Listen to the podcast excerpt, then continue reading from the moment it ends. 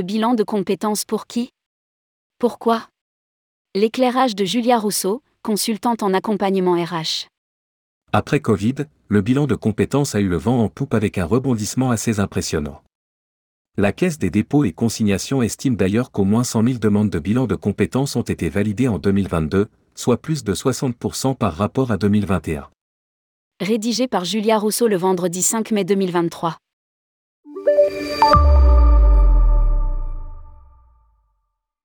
Le bilan de compétences est une remise en question mais pas que. Cela permet de faire une pause dans sa vie professionnelle, de savoir si ses compétences sont en accord avec ses appétences. La Covid a été un déclic pour finalement oser franchir le cap et se lancer. Enfant, nous avions tous un projet, une envie, avoir sa pâtisserie, tester des voyages, travailler dans la publicité, ouvrir une maison d'hôte. La différence entre avant et ce jour, c'est juste le faire et ça se voit. Lire aussi, Réforme des retraites, à quoi faut-il s'attendre au juste? Ce bilan de compétences est l'occasion pour les bénéficiaires. Faire le point sur son parcours professionnel afin de mieux l'orienter. Souhait d'explorer d'autres pistes. D'identifier ses forces et ses axes de développement. Définir un ou des projets professionnels. Mettre en place un plan d'action. Réaliser son rêve. D'identifier des pistes ou revenir sur des choses écartées. Les bénéficiaires se posent souvent les mêmes questions où j'en suis au niveau professionnel Que puis-je apporter Quels sont mes atouts Comment cumuler mes passions et créer une structure Faire le bilan de mes acquis. Évoluer dans mon cursus. Créer quelque chose Le bénéficiaire doit se poser les bonnes questions et trouver des solutions avec un accompagnement professionnel. Un bilan pour qui au juste Le bilan s'adresse à tous, étudiants, fonctionnaires, demandeurs d'emploi, salariés du privé, retraités un bilan permet de se recentrer et voir les possibilités pour une reconversion professionnelle réussie ou simplement se conforter sur son poste actuel. Juridiquement, est-ce encadré Oui. On ne peut pas faire ce que l'on veut. Voici les principes fondamentaux prévus au Code du travail, article L.6313-4 et R.6313-4. Le bilan de compétences a pour but de dessiner le profil du bénéficiaire sur le plan professionnel afin de mieux connaître ses points forts. Le bilan de compétences doit être réalisé par un organisme de formation certifié par référentiel national qualité, Calliope bilan de compétences, sur le temps de travail, l'accord de l'employeur est nécessaire. En dehors du temps de travail. Partiellement sur le temps de travail avec l'accord de l'employeur. Le financement peut se faire par le biais du plan de développement des compétences ou le CPF, avec un abondement de tout ou partie par l'employeur. Comment ça se passe concrètement une fois ce cadre légal approuvé? Un guide a été co-construit avec la Caisse des consignes et des dépôts via divers organismes. Première étape phase préliminaire. La phase préliminaire a pour objet les actions suivantes, analyser la demande et le besoin du bénéficiaire. Et déterminer le format le plus adapté à la situation et aux besoins. Et définir conjointement la procédure de déroulement du bilan. Deuxième étape phase d'investigation. La phase d'investigation permet au bénéficiaire soit de construire son projet professionnel et d'en vérifier la pertinence, soit d'élaborer une ou plusieurs alternatives.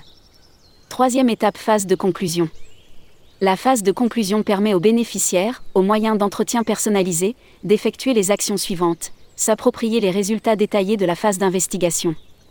Recenser les conditions et moyens favorisant la réalisation du ou des projets professionnels prévoir les principales étapes du ou des projets professionnels, dont la possibilité de bénéficier d'un entretien de suivi avec le prestataire de bilan de compétences. Cette phase se termine par la présentation aux bénéficiaires d'un document de synthèse, établi par l'organisme prestataire.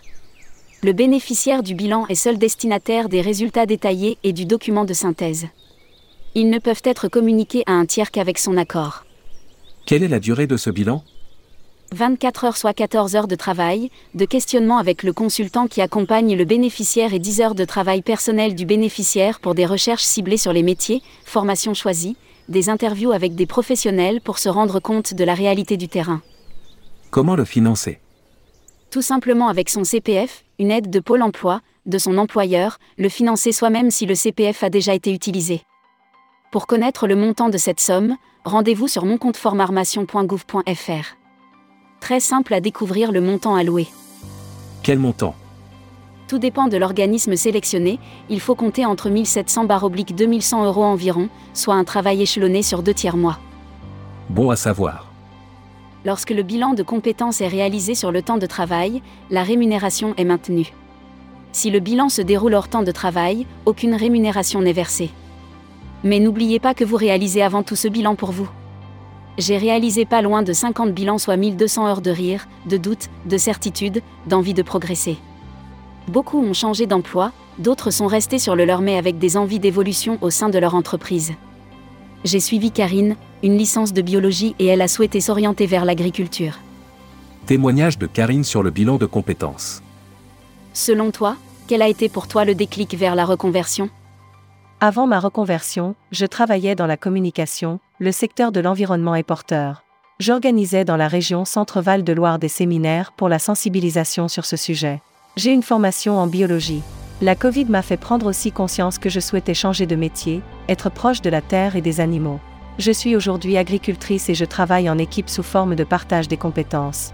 Deux agriculteurs sont sur la partie céréales, de mon côté, j'élève des chèvres et je produis du lait et des fromages.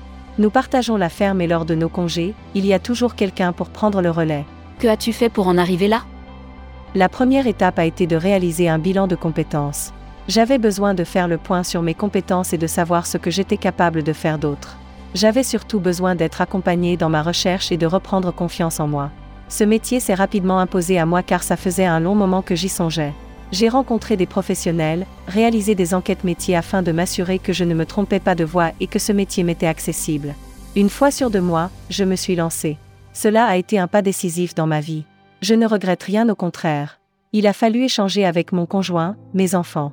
Julia m'a accompagné à y voir plus clair et me rendre compte que j'étais capable de le faire. En résumé, Un bilan de compétences se vit et incite à réfléchir sur ses envies profondes. À l'heure où les entreprises évoquent la RSE, avoir un salarié bien est capital. Avoir un salarié motivé et juste bien dans ses baskets est essentiel.